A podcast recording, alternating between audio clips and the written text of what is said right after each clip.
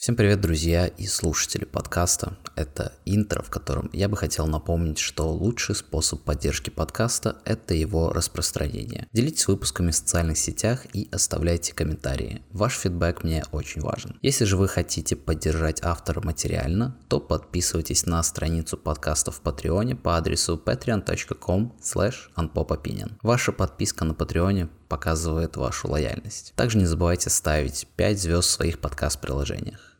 Приятного прослушивания.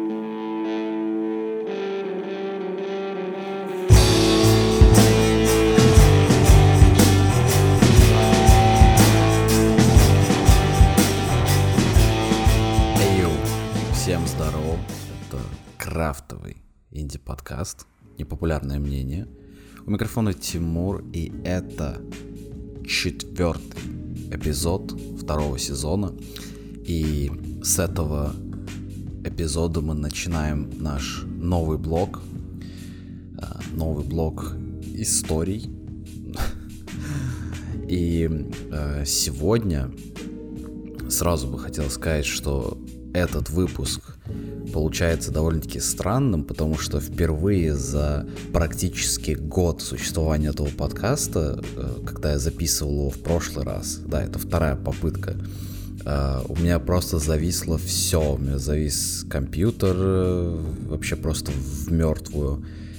Пришлось просто перезагружать, и, естественно, все не сохранилось. Что довольно-таки странно, раньше такого не было. И также хотелось бы объяснить, почему произошла такая большая пауза между предыдущим выпуском и этим. Прежде всего, сегодня тема наша будет такая неоднозначная, и история вот этой революции, она очень похожа на историю революции, событий в Беларуси, которые сейчас до сих пор происходят, поэтому хотелось как-то немного обождать, чтобы не было ощущения, что я пытаюсь хайповать на этой теме. Там уже все поутихло, и сегодня в течение прослушивания этой этого выпуска э, вы можете проводить для себя какие-то определенные параллели, делать какие-то свои выводы, э, почему революция в Беларуси не произошла и что могло бы пойти так или не так. Итак, поехали. Сегодня э, тема нашего обсуждения, нашего, нашей лекции, события на Филиппинах, или в Филиппинах, в или на еще предстоит разобраться. Также известна как «желтая революция» или «революция народной власти». Почему же сразу же можно провести параллель с белорусскими событиями? Э, это, я напомню, происходило в 80-х годах прошлого века, это все события. Что же, что же общего?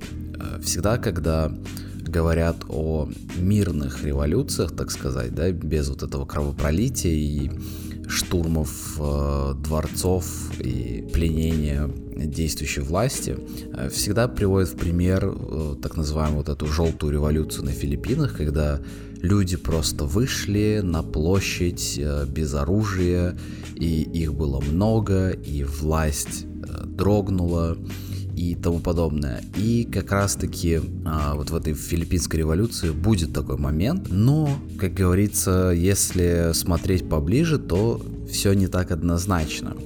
Итак, начнем. С чего же, какой же был бэкграунд у этих событий, с чего же все началось? Был такой президент Фердинанд Маркос на Филиппинах, и избрался он как раз-таки вот впервые а, президентом еще в 1965 году, получив тогда справедливые 52% голосов, то есть люди поддерживали, видимо, прошлый президент, как это обычно бывает, был так себе. И сразу же с того же момента его партия начинает фокусироваться на общественных проектах, множество давать обещаний. А, естественно, на реализацию общественных проектов нужны дополнительные деньги, поэтому они сразу же начали поднимать налоги, взимать дополнительные налоги.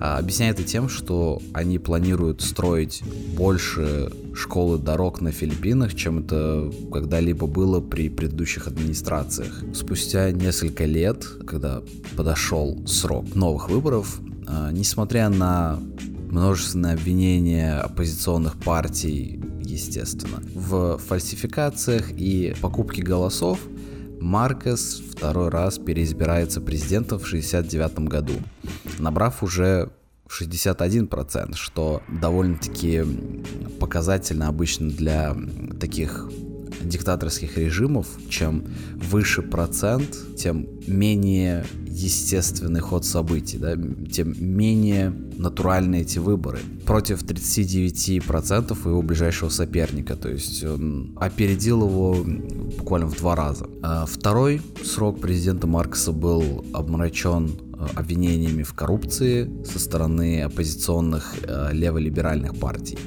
Естественно, как всегда, оппозиционеры, то есть конкуренты прямые, естественно, начинают э, обвинять в коррупции и так далее. Все же лучше всех знают, как распределяются деньги и финансы. Из-за этого, из-за тоже так с подачи вот этих партий противников, в стране увеличилось э, число случаев гражданского неповиновения, потому что э, всегда люди, э, вот эта вот масса народа почему-то ведется на вот эти речи политиков и э, начинают, так сказать, приступать закон, чтобы дестабилизировать обстановку и как-то выставить действующую власть в неприглядном свете. В марте 1969 года на Филиппинах было основано боевое крыло Коммунистической партии Филиппин, так называемая NPA или Новая народная армия.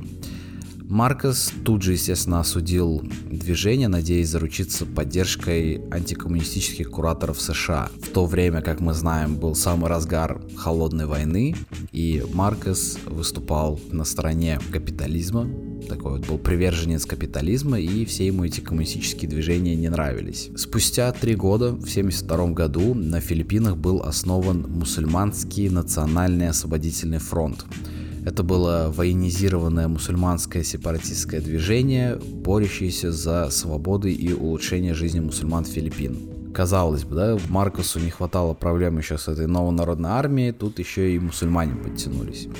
Естественно, Маркос не пальцем деланный э, парнишка, и он использовал рост этих организаций и narастающее гражданское неповиновение, чтобы ввести в стране военное положение. Это естественно. И ввел его в 1972 э, году, отменив действующую конституцию, и с этого момента взял под единоличный контроль все военные силы, чтобы контролировать в стране свободу слова, свободу прессы и ущемлять другие гражданские права населения. А, начав фактически править страной как диктатор, а также разогнал Конгресс. Тут же Маркос довольно-таки грамотно действуя приказал арестовать своих прямых политических соперников, а, главу Сената Джавита Салонга, сенаторов Хосе Диокно и Бенигна а, Экей Ниной Акина. Ниной это было, видимо, второе имя или какой-то псевдоним. Не очень силен в филиппинском, поэтому не могу утверждать наверняка. Их, естественно, обвинили в связи с коммунистами и подготовке заговора с целью, свергнув Маркоса, занять его место. Как это обычно и бывает, в принципе, во всех э, готовящихся революциях и бунтах.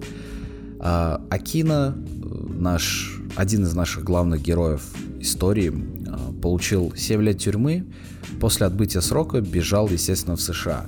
Что, опять-таки, показывает нам довольно-таки странную, странную картину. Вот всегда, когда говорят злобный диктатор и э, тому подобное, он там правит как диктатор, диктатура, диктатура, э, при этом мало э, диктаторов прямо-таки уничтожают наверняка э, своих соперников. То есть, казалось бы, Маркос мог бы спокойно э, устроить как-то так, что Акина там как-то умер в тюрьме за 7-то лет, но при этом нет, ну, там, не знаю, отравить ему там чай чем-нибудь или там, не знаю, бутылочку с водой ему дать с каким-нибудь ядом. Нет, отсидел 7 лет, и ему даже позволили бежать из страны, да, и он сбежал в США, а, что, опять-таки, при том, что США довольно-таки плотно сотрудничали с Маркосом, уж куда-куда, а в США было бы бежать явно не самая лучшая идея для Акину, если он тем более еще был как-нибудь даже связан с, например, теми же коммунистами, ему было бы логичнее бежать куда-нибудь в Советский Союз. Но нет, бежал в США, находился там э, в бегах э, несколько лет. В то же время э, новое конституционное собрание утвердило новую конституцию в стране, изменив в стране форму правления с президентской на парламентскую. Президент по конституции назначался парламентом, а парламентом фактически как диктатор управлял Маркос. То есть, по сути, ему не нужно было переизбираться, и он мог править страной сколько угодно много. Находясь еще в тюрьме э, в 1978 году, э, Бенигна Акина основал собственную партию «Власть народа», чтобы бороться за места в парламенте, но все кандидаты партии, естественно, проиграли, включая самого Акина. Такие вот времена были, можно было прям из тюрьмы баллотироваться в парламент. Дикое время. Ввиду того, что все политические противники Маркса были арестованы или находились в изгнании, а парламент был полностью подконтролен ему, военное положение и признание новой конституции 95% голосующих в парламенте страны позволило Маркосу сохранить единоличную власть и полный контроль над ситуацией в стране. В 1981 году Маркос по указке своих кураторов из США отменил действовавшее в 1972 году военное положение и добился впечатляющей победы на выборы, которые, естественно, бойкотировала оппозиция. Что, опять-таки, несмотря на то, что это были как бы э, выборы с такой демократической подоплекой, ну, естественно, Маркос э, устроил так, что за него проголосовало большинство. В контексте холодной войны Маркосу также удалось заручиться поддержкой США в своей антикоммунистической кампании,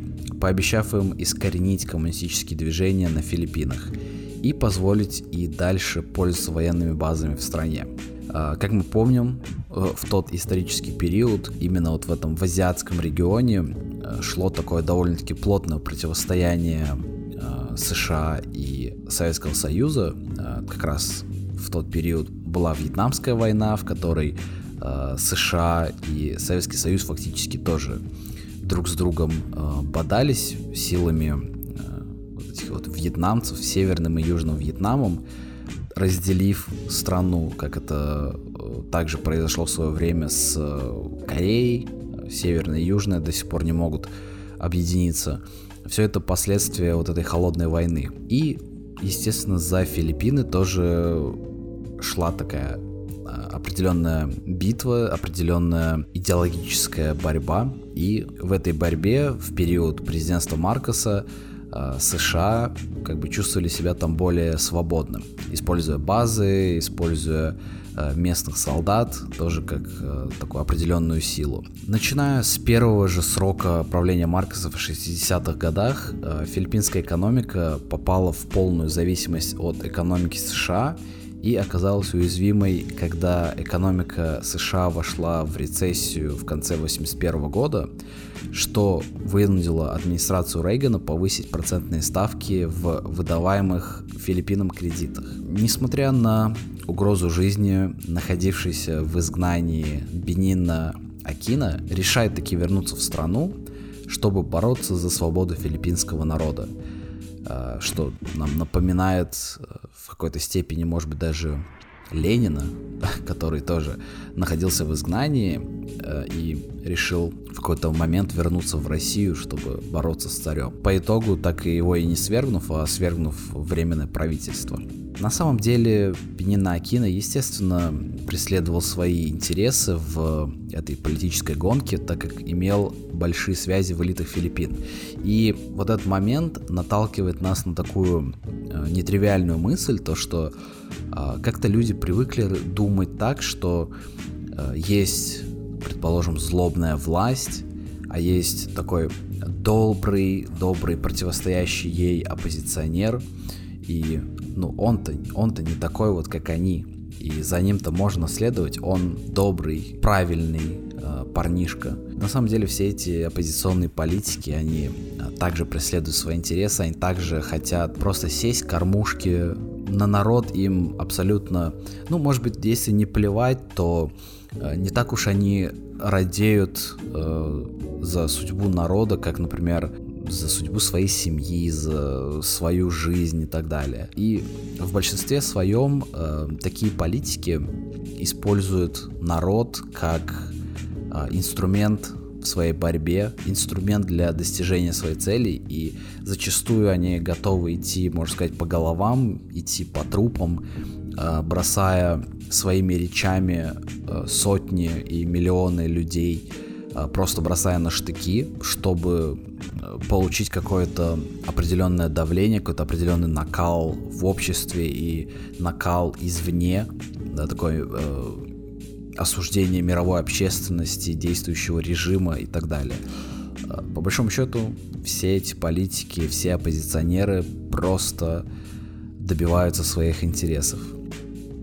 А к тому моменту срок э, действия паспорта Бенина истек, а после обращения в филиппинское консульство он получил отказ в продлении.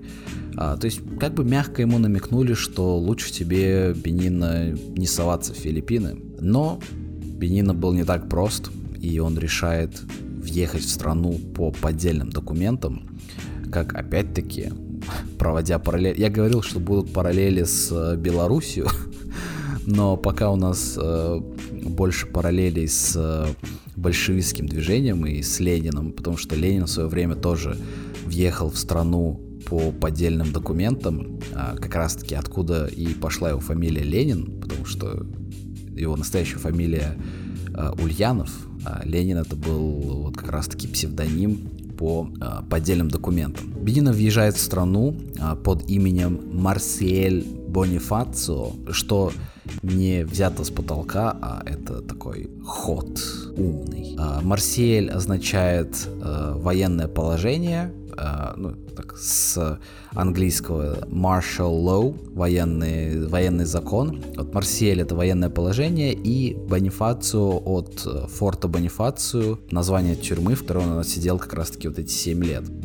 21 августа 1983 года Бенин Акина был застрелен наемным убийцей в аэропорту Манилы сразу же после прибытия в страну. Убийство Акина потрясло филиппинское общество. Многие граждане потеряли уверенность в администрации Маркоса. Увеличилось число актов гражданского неповиновения, а убийство Акина также шокировало членов администрации Маркоса. То есть э, окончательно в этот момент они поняли, что это диктатор, который ни перед чем не остановится, чтобы удержать власть в своих руках. Убийство Бенина Акина и настроение в обществе, естественно, усилило падение филиппинской экономики и ухудшение международных отношений. Вот тут с этого момента, вот с убийства Бенина Акина, начинаются пересечения с белорусской историей, потому что, как мы все знаем, многих кандидатов э, Лукашенко тоже посадил в тюрьму, что фактически вывела их из президентской гонки, так же, как и Бенина Акина тоже вывели из возможной президентской гонки, потому что, как я уже говорил, у Акина было очень много связей в филиппинских элитах, и у народа он тоже пользовался довольно-таки большой популярностью, и прогнозировали, что Акина может стать единственным человеком, который сможет объединить под своим началом оппозиционные движения разрозненные, как, как всегда это бывает, все оппозиционные движения разрознены. То есть они как бы борются за одно дело, но все они между собой грызутся, потому что, как я уже говорил, каждый из оппозиционных политиков сам рвется к кормушке. Акина мог их всех объединить и возглавить, став в ходе этой революции новым президентом страны. В ноябре 1985 года, после очередного давления со стороны правительства США, Маркос объявляет о проведении внеочередных президентских выборов, хотя до окончания его полномочий оставался еще целый год. Целью этих выборов было официально легитимизировать власть Маркоса в стране что довольно-таки странный план спустя фактически 15 лет диктатуры, ущемления гражданских прав и свобод, он решает, ну, теперь самое время стать официально полноценным президентом. Общеизбранным кандидатом от оппозиции стала вдова а, Бенигна Акина, Карасон Акина, наш третий главный персонаж нашей э, эпопеи. И вот тут как раз-таки снова параллель с Белоруссией. Светлана Тихановская, жена Сергея Тихановского, который не смог участвовать в президентской гонке, так как находился в тюрьме. Итак, к этому моменту мы имеем диктатора у власти, президентские выборы, невозможность участия кандидата от оппозиции и участие женщины-кандидата от этой же оппозиции. Выборы состоялись 7 февраля 1986 года. Официальная избирательная комиссия признала победу Маркоса 53% против 46% у Акина, что показывает нам, возможно, довольно-таки честное голосование, потому что, как мы все знаем, чем меньше разрыв, тем более легитимизированы выборы. То есть нет вот этих каких-то э, конских 80% против 10 и так далее. С другой стороны, национальное движение за свободные выборы заявило, что Акина выиграла с перевесом в 5%. А, эта избирательная кампания была связана с сообщениями о насилии и фальсификациях результатов выборов. В итоге 30 компьютерных техников избирательной комиссии в знак протеста против преднамеренной манипуляции в пользу Маркоса ушли в отставку, что снова нас наталкивает на определенные мысли. Вся проблема выборов, какими бы э, демократическими они не были и как бы люди не приходили и честно не голосовали, без бросов и прочего, всегда и везде проблема в том, что нет какой-то одной избирательной комиссии, которую, которой бы все доверяли и которая вот реально бы честно выдавала результат. Если победил один, то все по-честному, то есть всегда идет э, официальная комиссия, все знают, что она куплена или все думают, что она куплена действующей властью, Э, появляется какая-нибудь другая организация, которая дает полностью противоположные результаты, при том, что тоже все понимают, что а, она как бы играет на другой стороне, подкуплена другой стороной. И э, вот, вот эти выборы э, оказались не исключением тот же момент Рональд Рейган высказал свое беспокойство по поводу ситуации с э, подтасовками на выборах в Филиппинах, однако заявил, что подтасовки были с обеих сторон, что в принципе очевидно. Хотя и США играли на стороне Маркоса, очевидно, что и те, и те подкидывали и подкупали э, народ, и агитировали э, за себя и так далее. Многие граждане страны были, естественно, не согласны с результатами выборов и вышли на акции протеста, что снова отсылает нас к Беларуси. 16 а, февраля Карасон Акина выступила перед большой толпой своих сторонников в парке Лунетта и призвала забирать вклады из банков, чек, не иметь дела с компаниями, контролируемыми правящей элитой, чек, не платить за коммунальные услуги, чек, и игнорировать, естественно, правительственные СМИ. И потреблять контент только из оппозиционных СМИ. Тогда не было телеграм и пропагандистских групп типа Нехты, и тогда особой популярностью пользовалось радио. И, естественно, она призвала устраивать демонстрации протеста. Вернемся немного во времени, буквально на несколько мгновений. Ранее на Филиппинах было основано движение за реформы в армии, которое с ведома министра обороны страны Хуана Энриле и начальника полиции страны Фиделя Рамоса готовило в стране военный переворот. Маркос, естественно, узнал о готовящемся перевороте и приказал арестовать мятежников. И вот тут вот в эту революцию вклинивается такая переменная, как конфликт действующей власти и военных, что впоследствии станет переломным моментом в этой истории. После того, как их раскрыли, Энрили и Рамос выступили с совместным требованием к Маркосу уйти в отставку – также покаялись перед э, филиппинским народом в подтасовках результатов выборов и окопались в Министерстве обороны и Управлении полиции соответственно. 22 февраля Маркос приказал верным ему войскам подавить этот мятеж, но оппозиционеры по э, радиостанции Радио Веритас, которая пользовалась особой популярностью в оппозиционных кругах и была таким аналогом в наше время существующих телеграм-каналов. Они призвали граждан собираться на главной улице города и противостоять войскам ненасильственным методом. А, на главной улице собралось сразу же несколько сотен человек.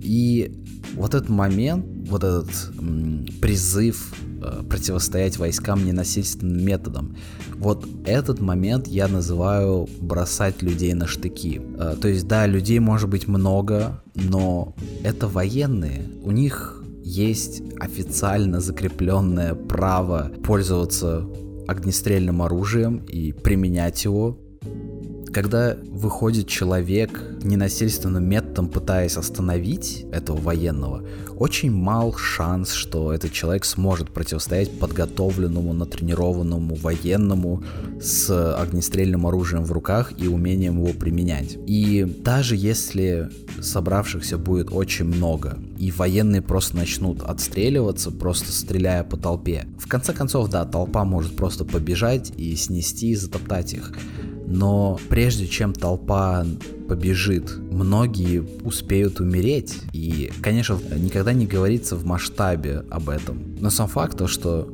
даже если умрет один человек, это все равно оборвавшаяся жизнь, э, при том, что он мог сидеть просто спокойно дома, если бы его не призвали выходить на улицу, если бы не сработали вот эти пропагандистские манипулятивные техники, он бы мог сидеть дома, смотреть телевизор. Да, он бы продолжил жить при диктатуре, но он бы продолжил жить, он бы продолжил радоваться жизни, а, в какой-то момент он мог бы просто уехать из страны, там, где не ущемлялись бы его права, но оппозиционеры призвали его ненасильственным методом противостоять вооруженным военным, и человек умер.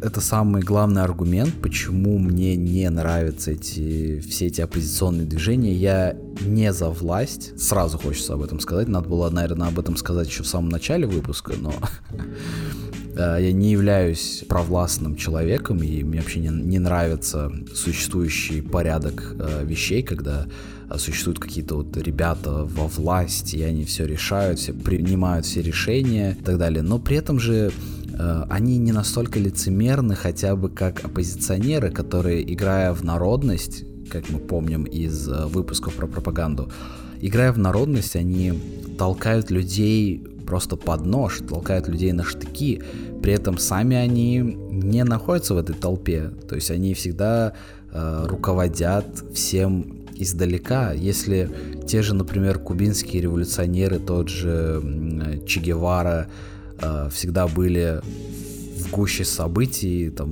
плечом э, к плечу со своими соратниками, держа автомат в руках, то вот такие оппозиционеры, они обычно не находятся прямо в гуще событий. И шанс для них э, случайно умереть довольно-таки низок, намного ниже, чем у рядовых участников этих протестов. И э, вот тут как раз опять проводится параллель с Белоруссией, с этим вот ненасильственным протестом. Но суть в том, что ненасильственный протест, он и э, в этом его слабость, то, что он ненасильственный. Э, нельзя никого заставить уйти, расстаться с такой классной, хорошей властью, дающей столько привилегий, просто тем, что много людей собралось в одном месте и сказали «уходи», э, мы не согласны с выборами и тому подобное. Э, если у человека нет страха перед всей этой толпой, то ему будет плевать, он будет сидеть и э, месяц при таком раскладе, и два, и три, и год. А людям просто надоест в какой-то момент, и они просто разойдутся. Вернемся к нашим Филиппинам.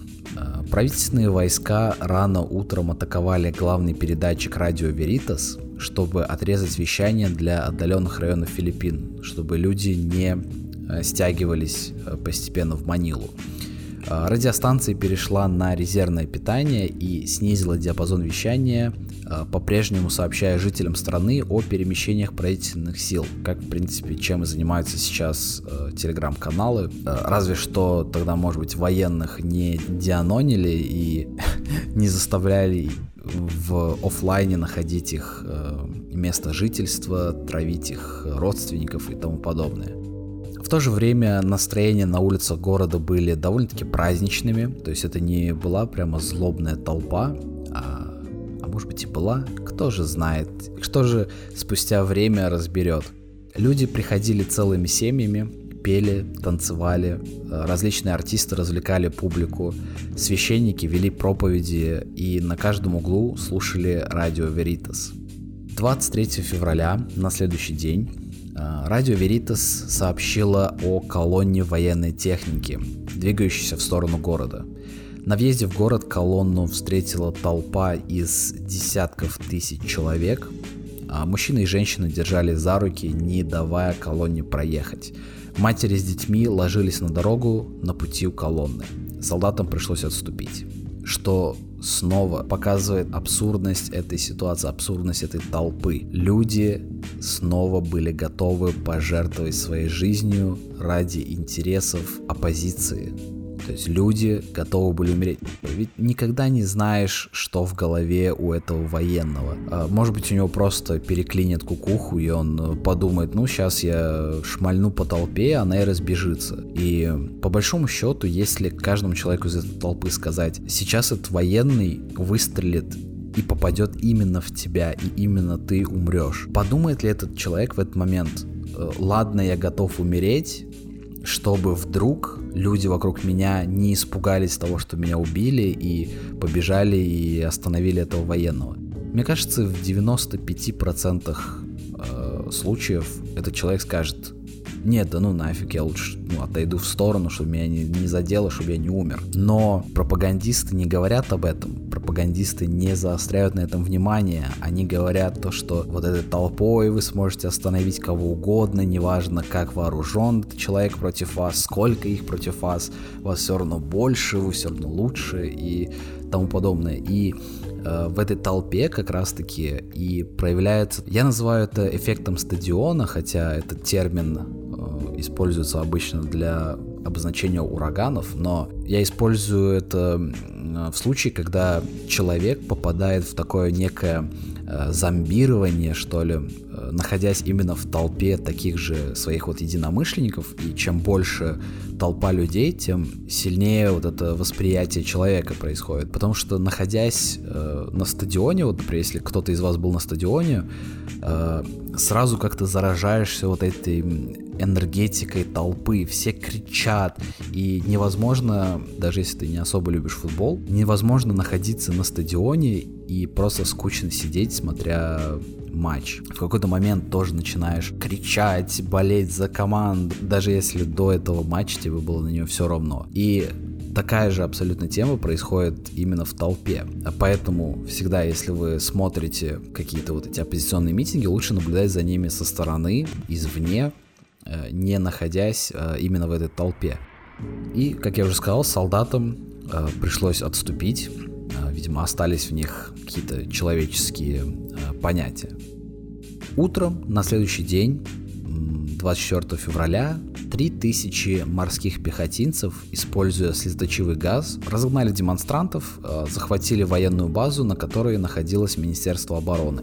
Позже Против повстанцев было отправлено несколько вертолетов, однако экипажи этих вертолетов дезертировали и перешли на сторону оппозиции. И вот тут тоже хотелось бы заострить внимание в том, что очень редко бывает, когда солдаты армии и или там какой-то ОМОН, какой-то спецназ переходит именно на сторону протестующих. Это какие-то скорее частные случаи, когда там один-два человека переходят на сторону протестующих по своим каким-то тоже идеологическим соображениям, может быть на них как-то повлияла тоже оппозиционная пропаганда и так далее. Но в основном, когда армия переходит на сторону протестующих, это все происходит с подачки их командиров, потому что их командиры тоже видят в этом свой какой-то интерес. То есть никогда не бывает такого, что э, не повинуясь приказу, идя против своего командира, целый там батальон переходит на сторону оппозиции.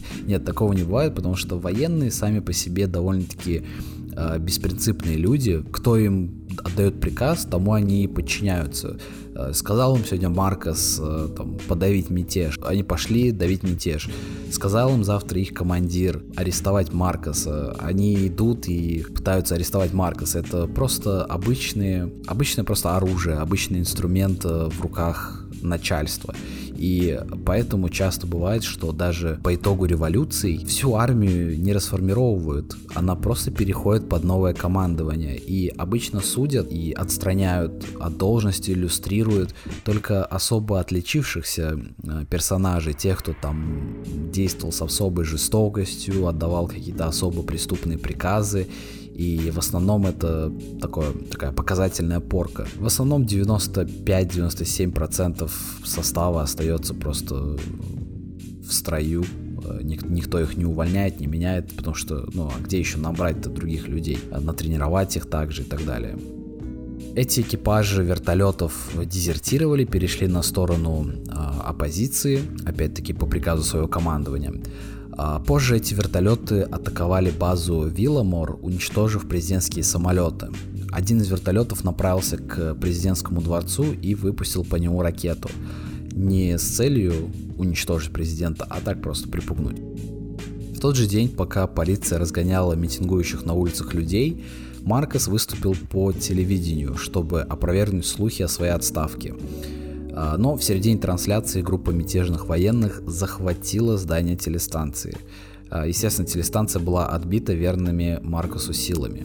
Так как диалог с оппозицией о прекращении революции не закончился успешно, филиппинский генерал и верный Маркусу человек, а, генерал Фабьен Вер, фактически правая рука, Маркоса был готов нанести по толпе авиаудар. Однако Маркос его остановил. При том, что каким бы ни был Маркос э, злобным диктатором, э, готовым пойти на все ради удержания власти, все-таки стрелять по толпе он был не готов. И убивать такое количество мирного населения своей страны он был не готов. Возможно, возможно, он боялся какой-то э, реакции США на это действие. А, возможно, он просто не хотел убивать по каким-то своим идеологическим соображениям такую большую массу народа. А возможно, он был не таким прям и ужасным диктатором. Возможно, он даже в какой-то степени любил свой народ. Такая вот мысль мне пришла еще даже во время разгара всех событий в Беларуси. У меня такая появилась мысль, а что если Лукашенко не дает команду армии стрелять просто на поражение по толпе, потому что в какой-то степени он, может быть, любит белорусский народ какой-то своей особой извращенной любовью. Не знаю, об этом можно долго размышлять, но фактически Маркос остановил Фабьена от этого авиаудара по толпе. 25 февраля Каразон Акина провела президентскую инаугурацию в клубе Филиппина в одном из богатых районов города. Час спустя Маркос провел инаугурацию на балконе президентского дворца перед а, тремя тысячами сторонниками. Ни один иностранный посол не посетил инаугурацию Маркоса. И вот так вот в один день произошло две инаугурации. И вот тут вот довольно странный момент. Как понять, кто стал э, настоящим законно избранным президентом?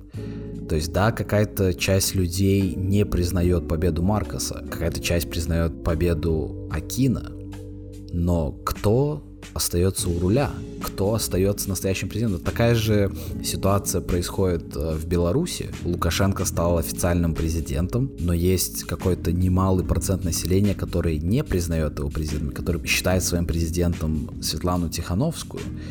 И фактически можно считать ее президентом, но у нее нет никакой власти, она даже не находится на территории страны, она не может принимать каких-то законов и так далее. И вот тут вот тоже произошло такое же расхождение. Даже если Каразон Акина провела инаугурацию и тому подобное, у нее нет власти принимать какие-то определенные законы, то есть она была бы фактически просто бумажным президентом. После инаугурации а, власти США посоветовали Маркосу уйти в отставку. Вечером того же дня Маркос покинул дворец и на американском вертолете направился на американскую военную базу Кларк, затем на принадлежащий США остров Гуам, а оттуда на Гавайи. Власти США задокументировали, что семья Маркос прибыла в страну с миллионами долларов в золоте, драгоценностях, ценных бумагах и наличных. Опять в нашу историю вклинилась новая переменная в виде давления США, такой тотальной власти США в этой истории. Фактически только после навязчивой рекомендации США Маркос решил уйти в отставку, при том, что буквально в этот же день он провел официальную инаугурацию. Буквально утром, можно сказать, он не планировал уходить в отставку, а уже к вечеру он покинул дворец. Что снова показывает нам то, что на самом-то деле это не была победа именно народной власти. Это не был даже какой-то военный переворот. По итогу Маркос ушел в отставку после того, как э, его кураторы в США сказали ему это сделать. Манипуляторы общественным мнением приводят эту революцию в пример как победу народной власти, но обратившись к фактам, мы понимаем то, что народная власть и люди, вышедшие на улицу, фактически ничего не изменили. То есть не было бы на их стороне военных, которые которые были даже не на их стороне, а которые преследовали просто свои интересы, и так совпало то, что параллель еще выходили люди на улицы. Если бы не было США, Маркос продолжил бы э, отбиваться от мятежных военных э, своими силами, силами верных ему людей. На народ ему было бы вообще плевать. Э, просто мог отправлять против них своих людей и, не знаю, там, стрелять по толпе и тому подобное. Маркос ушел с поста президента только после того, как большой брат сказал им это сделать. А теперь взглянем немного на ситуацию в Беларуси. Люди выходят на улицы, да, уже два месяца, при том, что события на Филиппинах произошли буквально в пределах одной недели, то есть была стремительная довольно-таки революция.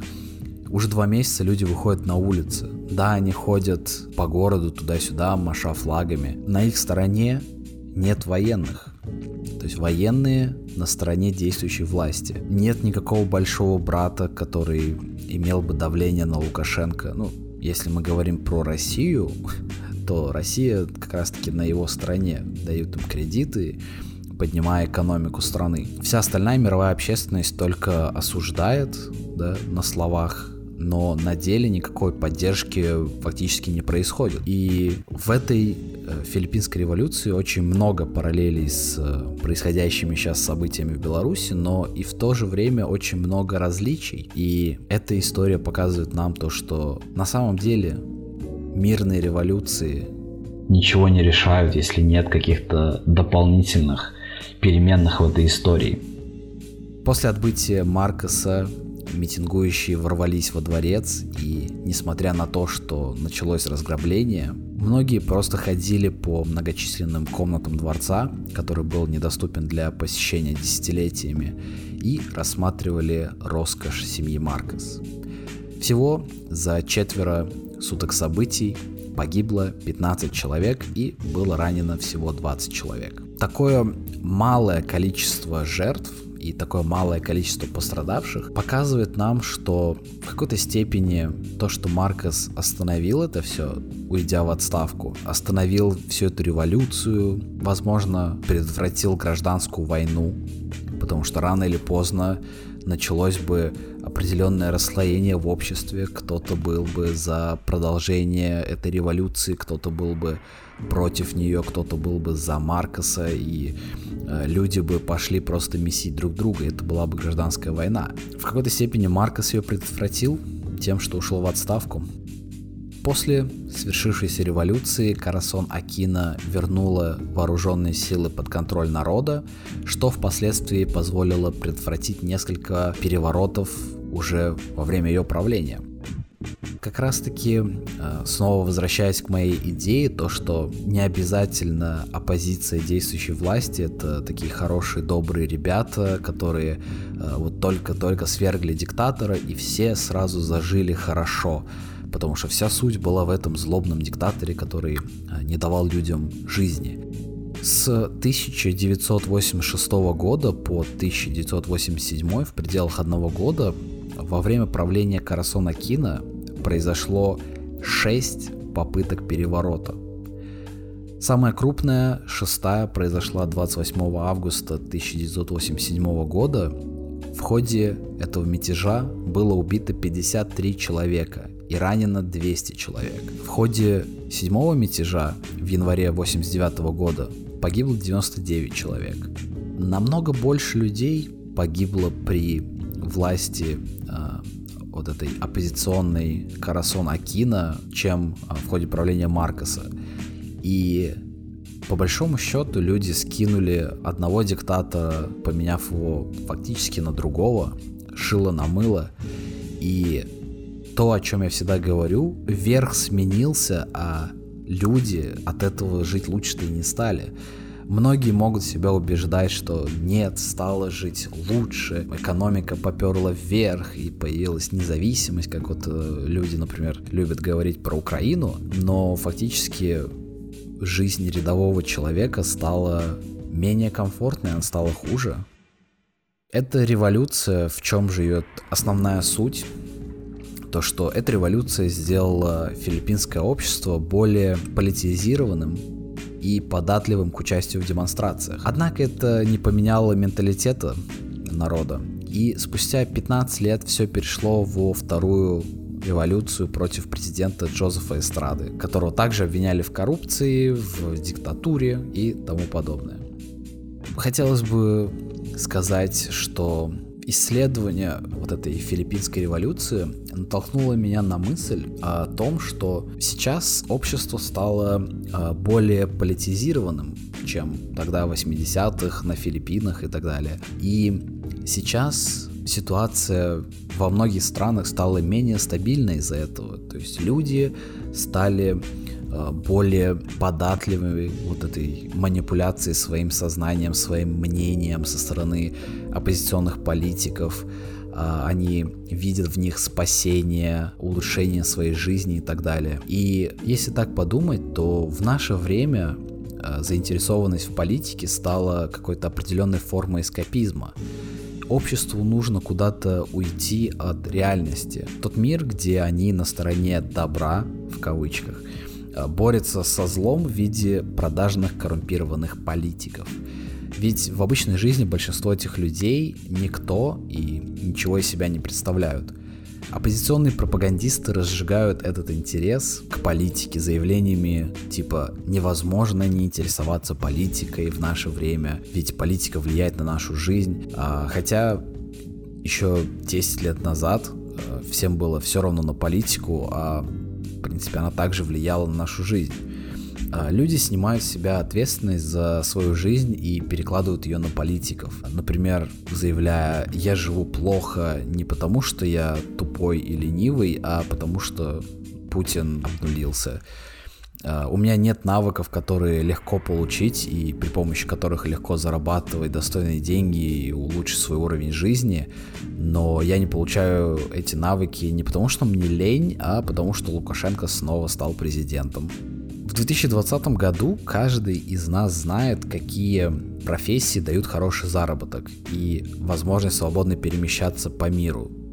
Сейчас нет уже железного занавеса, и э, каждый из нас при желании может уехать жить хоть в Антарктиду. Э, но вместо этого люди продолжают большой ложкой поедать пропаганду оппозиционеров, погружаясь в это болото еще глубже.